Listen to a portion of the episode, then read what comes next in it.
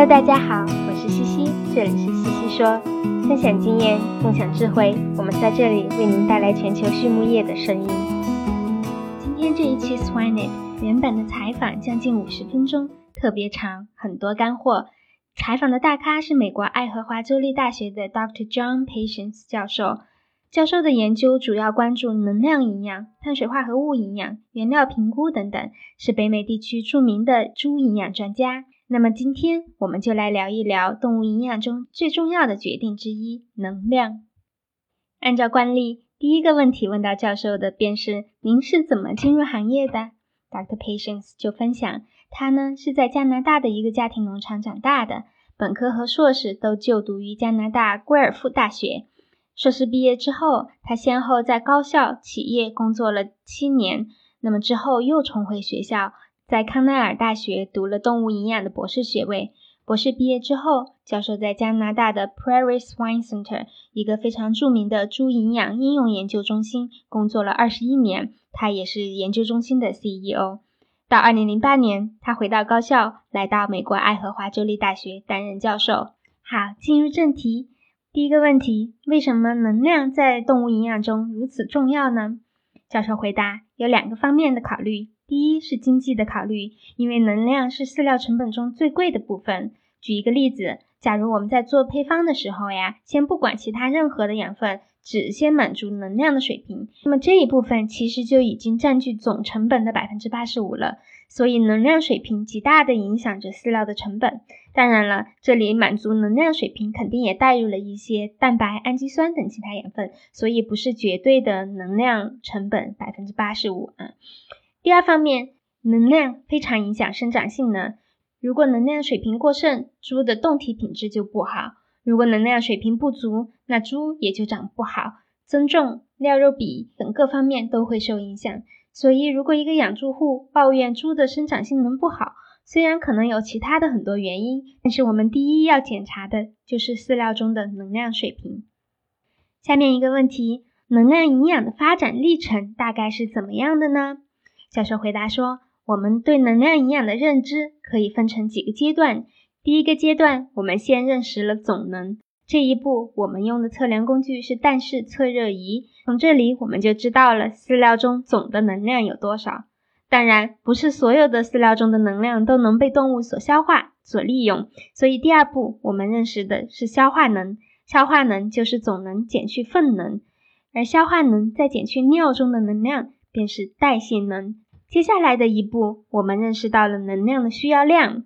那么，这里就包括了动物维持能量。和生长能量的需要量，维持能量是用来维持正常的生命活动所用的能量，比如说身体里各个器官的活动。那么生长能量，顾名思义就是用来长肉、长脂肪的。身体一般得先满足维持需要，再满足生长需要。在正常的情况下，维持能量大概占了总的需要量的百分之二十五到百分之三十左右。而在动物生病或者应激的情况下，维持能量就会大幅度提升。所以生病真的很贵啊，而且生病的动物往往没有胃口，采食量低，所以摄入少，维持需要高，更难以留下多的能量来供生长了。而最近的关于能量营养的进展，便是大家开始认知净能。净能就是代谢能减去热增耗。那么在几大营养物质中，碳水化合物的热增耗比较低，而蛋白质、纤维的热增耗较高。这是到目前为止的能量营养的发展。那么接下来，能量营养会往哪个方向发展呢？教授认为，能量营养的研究道路还有前进的空间。第一个方向就是净能体系的完善。现在在猪上呀，不少的营养师已经开始启用净能体系了，但是还有很多人仍在犹豫，还停留在消化能、代谢能体系。这其中很大一部分原因，就是营养师们对原料净能的数据库还不够确信。我们知道，如果连原料的营养参数都不确定，那是很难去做配方的。所以接下来呀，我们还需要完善原料净能的数据库。现在我们可以通过间接测热仪去比较精确的测量净能，但是这个设备现在还不够普及。在美国，只有伊利诺伊大学的 Dr. Stein 实验室有。当然，也可以通过线性回归 titration 的方法来估测和验证净能值。这个方法简单来说，就是通过设定一个标准对照组，和不同梯度的待测的原料组来计算相对的净能。那么，采用净能体系有什么好处呢？教授认为，它最大的好处其实是饲料原料的经济效应得到更充分的发挥。比如，在代谢能体系中，我们常常会高估高纤维、高蛋白原料的能量，又会低估高脂肪、高淀粉原料的能量。说白了，就是饲料原料的营养参数更准了，配方就更精确了。那么，第二个研究的方向是能量预测模型的研发。教授说呀，因为能量系统特别复杂，即便是净能系统，可能都无法保证完全精确，所以建立模型将会是我们最终的解决方案。好，下面一个问题：设定能量水平时，我们需要考虑哪些因素呢？教授说，有很多因素。首先，猪的品种和基因，有的猪啊，它胃口本来就小，那就需要高能量的日粮，这样可以保证在采食量少的情况下满足能量需求。有的猪胃口大，那就不需要这么高能量的日粮。第二，健康状态，这个上面我们已经讲到了，生病应激的状况下，猪的采食量有所变化，那么能量水平也需要调整。第三，环境影响，比如在热的时候采食量下降，这时候就需要高能量的日粮。那最后当然是行情和猪场的整个安排。比如在市场好，想多养几批的情况下，就需要去饲喂高能量日粮，以便让猪可以早点出栏，多养几批。如果不着急，便可以慢慢的养，也就不需要能量这么高的日粮。那么我们怎么去确定最佳的能量水平呢？教授说，这里有两种方法，一种是实验法，我们饲喂不同能量水平的日粮，得到一个生长性能的曲线，从而去评估能量需求。这个方法简单直接。但是得到的结果可能只适合于当时的实验的特定环境。这里教授特别提到啊，我们在生长曲线的前半段逐渐去增加日粮能量水平的时候，的日增重会逐渐提升。而当日粮水平已经达到或者超过需要量时，增重一般不再变化，料肉比会继续下降，也就是说生产效率会提升。教授认为，现在百分之八十以上的猪舍可能还在曲线的前半段。还处于能量摄入没有满足需求的阶段，所以增加能量水平，促进能量摄入，能够对增重有所帮助。那么第二种方法是生长模型，也就是通过数学模型，可以将不同的因素考虑进去，比如说猪的品种、性别、采食量、健康状态、经济效应等等，最终去得到需要量。NRC 二零一二版里就有一个能量需求的模型，大家可以参考。目前啊，实验法还是大家更常用的，但往前走，模型法应该会越来越多，越来越普及。这里穿插了一个小问题，就是我们做配方时，在调整能量水平的同时，为什么需要去调整氨基酸水平呢？教授回答说，因为如果我们提高了饲料的能量水平，猪的采食量就会相应下降。如果这时候氨基酸水平不跟着变化的话，那么氨基酸摄入就会不足。或者不平衡，所以根据能量水平来调整氨基酸水平非常的重要。